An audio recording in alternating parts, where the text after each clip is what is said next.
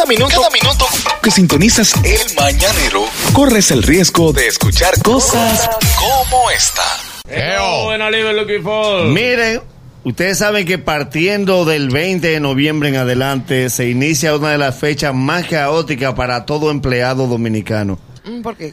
Inicia, el 20 inició la quincena del pellique al doble sueldo. Ajá. Dígase que ellos saben que ya el gobierno anunció cuándo es que se va a dar, pero arrancan desde ahora a hacértele de cuento. Atención, empleado dominicano que me escucha. Prepárate que nadie te libra de esto. ¿De qué? Y se lo voy desglosando por parte como te lo van pellicando. Siempre desde ahora tú vas a encontrar un amigo que te diga, dame 500 que a ti te van a dar el doble. Está bien, mi amor, me van a dar el doble, pero no me lo han dado.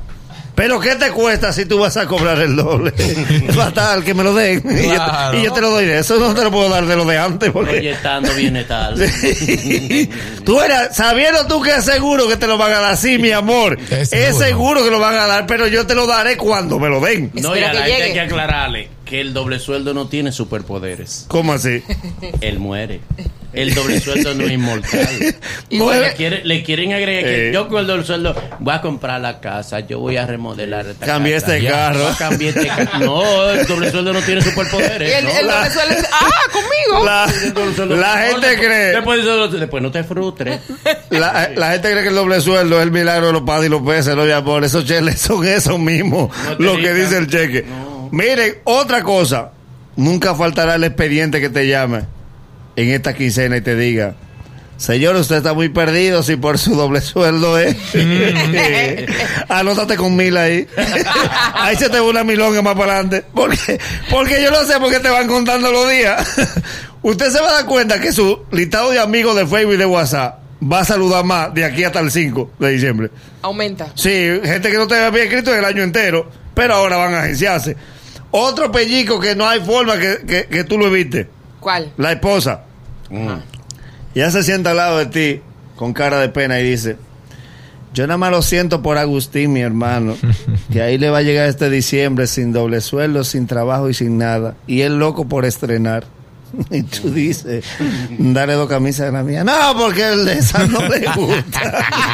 claro, claro, yo sé que él quiere. yo sé de cuál él quiere. Y de la que están en la boutique, en el maniquí, ¿verdad? De la que hay que comprarla, porque no, quiere, no quiere un rebote. No. Otro pelligo que es imposible que usted se libre de él. ¿Cuál? El de tu madre. Ajá. ¿Por qué es que la madre te reza al lado, sabiendo ella que tú también tienes problemas? Claro. Tu madre se para al lado de ti y dice, ay caramba. Arranca a hablar sola. Eh, eh, que, que ella se cree que sola.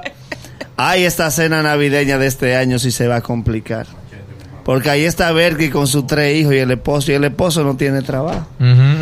Y esta cena hay que hacerla porque siempre se hace.